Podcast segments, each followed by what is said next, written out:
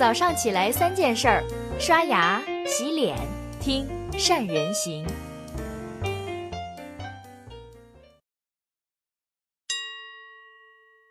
大家好，我是善人。二零一八年快到年底了，今年的国内互联网不仅仅是寒冬将至的感觉，还注定是情怀进入赤字的一年。这话还得从国内几家讲究情怀的互联网巨头去说起。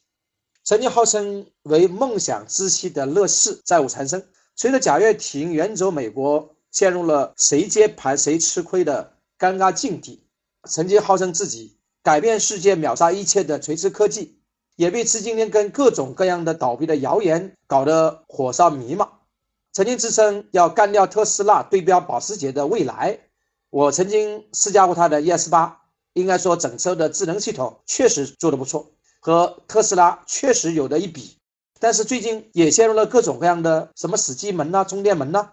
前不久，蔚来汽车的第二款量产车 ES 六开启了预定模式，他们有一条附加条款是：你要想预定 ES 六，就一定要让蔚来 ES 八的车主去邀请，而且在还没得知车辆的参数、性能甚至外观的情况之下，你要想预定，就要先付五千块的定金。在 ES 八才卖了一万多部的情况之下，蔚来汽车哪来的底气这样的方式去销售呢？我想，这大概就是因为情怀吧。那么，这情怀到底是什么？它可以是对从前的怀念，可以是勿忘初心，可以是每个人心底一种人性的光辉的投影。应用在商业领域，企业可以通过情怀向自己的用户去输出品牌价值观。去引发用户的共鸣，这在以人为本跟用户导向的互联网的时代特别明显。比如说罗永浩的锤子，他的情怀就是叫工匠精神，没有这种情怀，锤子恐怕跟其他小品牌的厂商一样的没什么区别，甚至会昙花一现。所以，如果在品牌塑造跟产品设计当中增加能引起情怀的元素，是非常值得称赞的。有点可惜的是。国内大部分都想拿情怀做文章的公司，都几乎毫不例外地踏进了几个误区里面。第一，情怀过剩，质量缺位，也就是产品的高度跟情怀的理想无法匹配。让我记忆犹新的，还得说到罗永浩今年五月份在鸟巢开的发布会，那款号称要改变 PC 行业、颠覆认知的 TNT 系统。在现场测试的时候频频失误，当然，罗永浩在现场不断的用“理解万岁”去圆场的时候，我相信很多锤粉的心里面阴影面积是很大的。毕竟，他们要的那是一款能跟情怀匹配的产品，而不是一个特别漂亮炫目的 PPT 而已。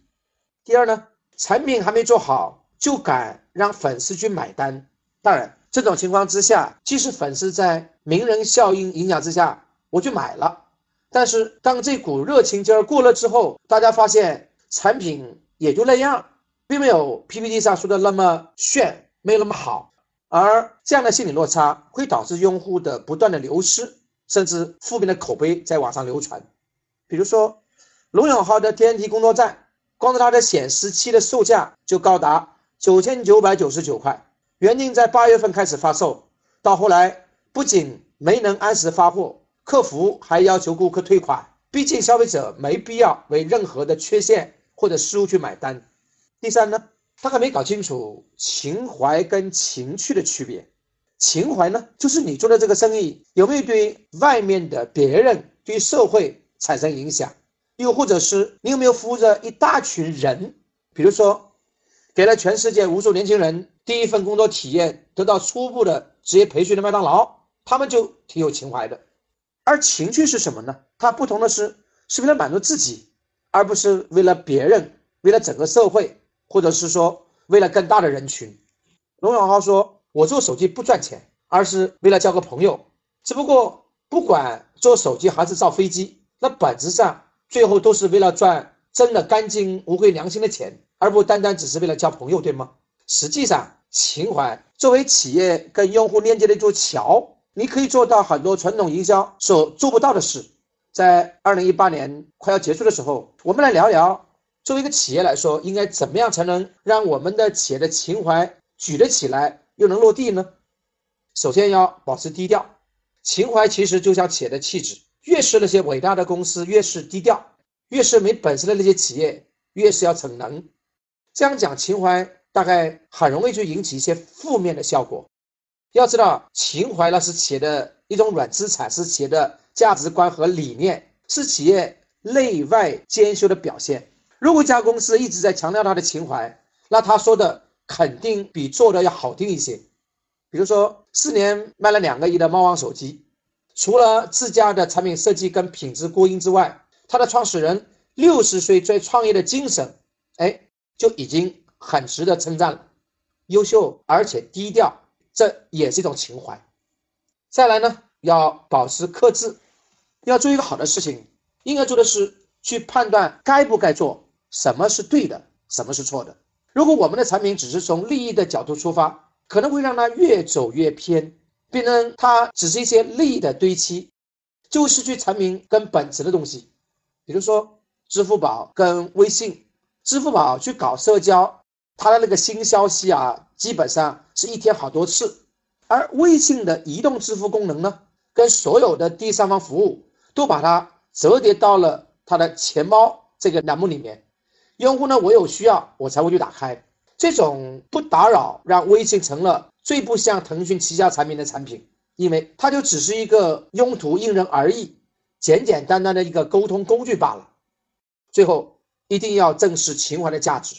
大部分的创业公司的情怀，更像是为了快速获取利益的一种工具。要知道，情怀只是产品上复杂的一层光芒，它好看炫目，但如果企业把它当做一条捷径，不注重产品的本身，那只能叫丢了西瓜只捡了芝麻。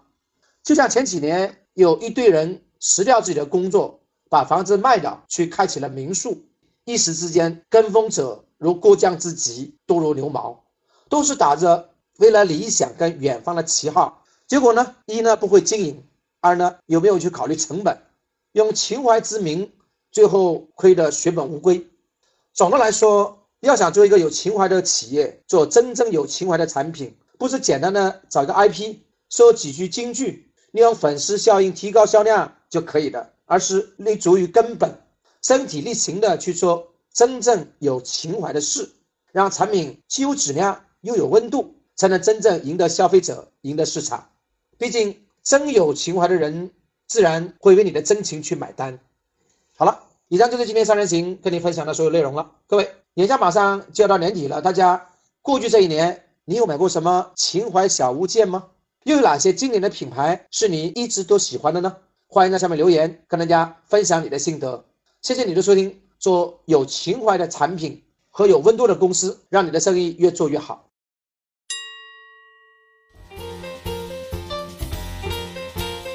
关注善人行微信公众号，每天早上六点三十分，咱们不听。不散。